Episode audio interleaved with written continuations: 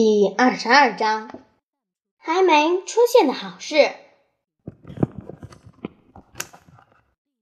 费了好一会儿功夫，才把每个人在多媒体中心安顿好。桌椅被推到墙边，同学们坐在房间中央的地板上，所有的大人和老师坐在两面和后边的椅子上。这不像是平常的集会或周会。没有扭动，低声讲话，偷笑，甚至没有任何笑容。这很像一场葬礼，我的葬礼。汉克尼校长站在大展桌前，等到最后一个大人和孩子坐定。我站在他旁边，史蒂芬站在我旁边，我爸妈坐在远远的左边，他们。似乎有一百万千米远。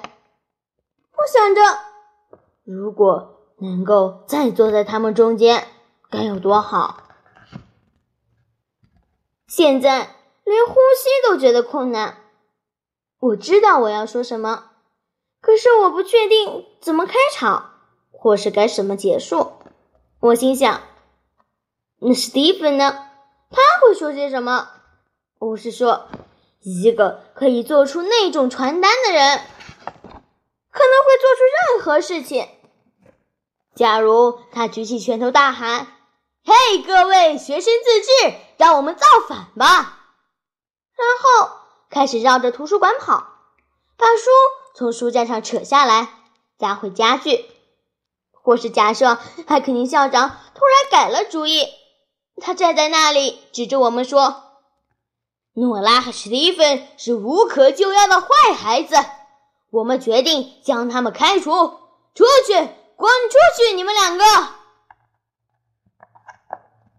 胡思乱想是一种折磨，所以我很高兴。汉肯尼校长开始讲话了，他说话的同时也慢慢环顾现场一周。我们今天早上会在这里。是因为出现了一些很严重的错误。我想你们全部的人都知道我在说什么。诺拉·罗莉要求和所有的学生说话，我答应他了。史蒂芬·寇蒂斯也有话要说。然后他看着我说：“诺拉，该你了。”没有冗长的演说，没有。多余的时间思考，简单利落的句子，现在全都取决于我了。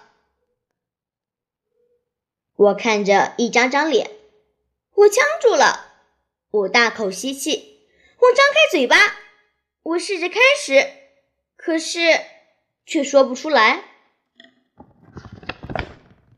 史蒂芬开口了：“诺拉和我上个星期讨论一件事。”这正是他想要告诉你们的。我点头，再次大口吸气，说：“是的，和成绩有关的事。我担心成绩的事已经有很久了。我在想，很多学生都对此很苦恼。可是我担心的不是成绩的好坏，我担心的是成绩的本身，还有和成绩有关的所有想法。”因为成绩和考试分数会让学生觉得自己是赢家或输家，我不喜欢这样。因为我看到我们去年参加金属测验之后，有些同学开始认为自己是笨蛋，可是他们并不笨，真的不是。所以我想要改变这种想法。我认为可以靠自己，我靠着史蒂芬的帮忙去改变每件事情。但这想法并不聪明。我也以为事情可以很快改变，但那并不符合常理。我觉得我必须做些事，什么事都可以。后来，史蒂芬和我想到用考零分的方式，可是这样却看起来像是我们把学校当成笑话或是什么的，而我们并不是在开玩笑。我们只是想让大家看一看这些数字，这些评分的等级，这些考试分数，并认真的想一想。可是事情发生的太快，搞得每个人都很苦恼。这不是我想要的。我知道学校很重要，而且把功课做好也很重要。我想，几乎所有的学生都已经把功课做好，而且老师也认真工作。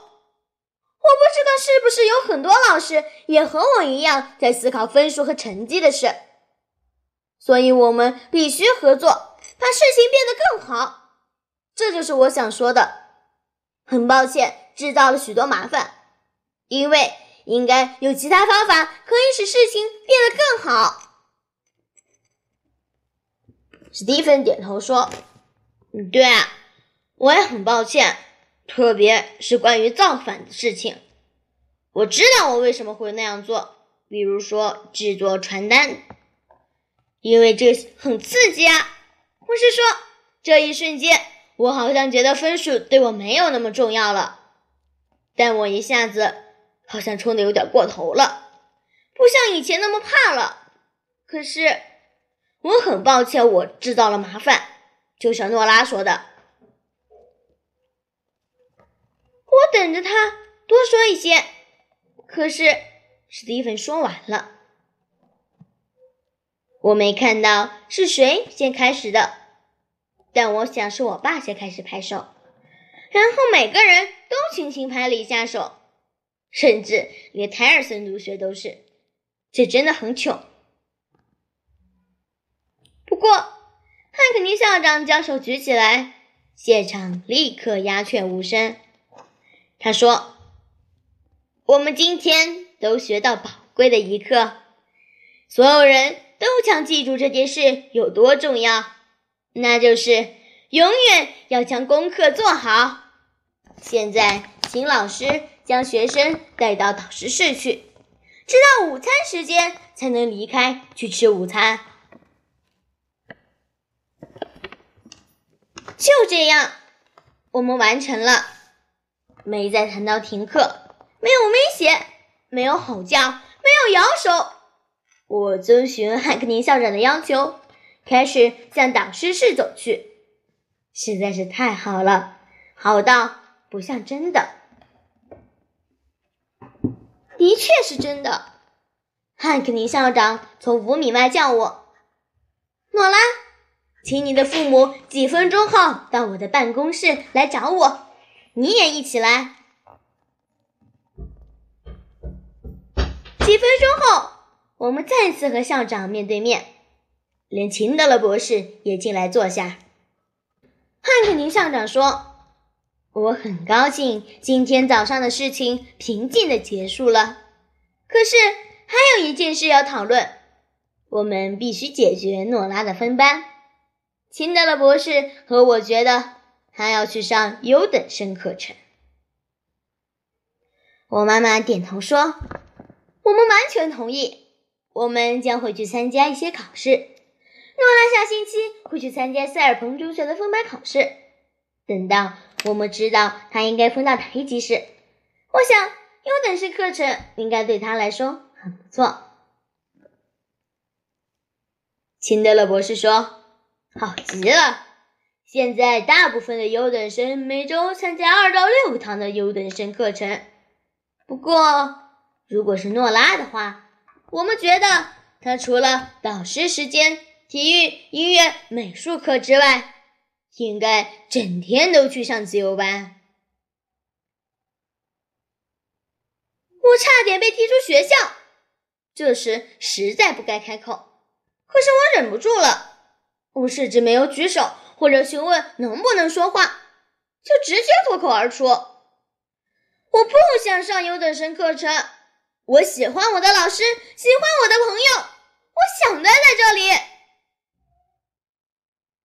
秦德勒博士微笑着说：“诺拉，我们能体会你的不安，改变现状总会令人惊慌，可是你不能再隐藏自己了。”你极度聪明，真的，你比普通程度高出太多。正常的课程对你来说进度太慢了。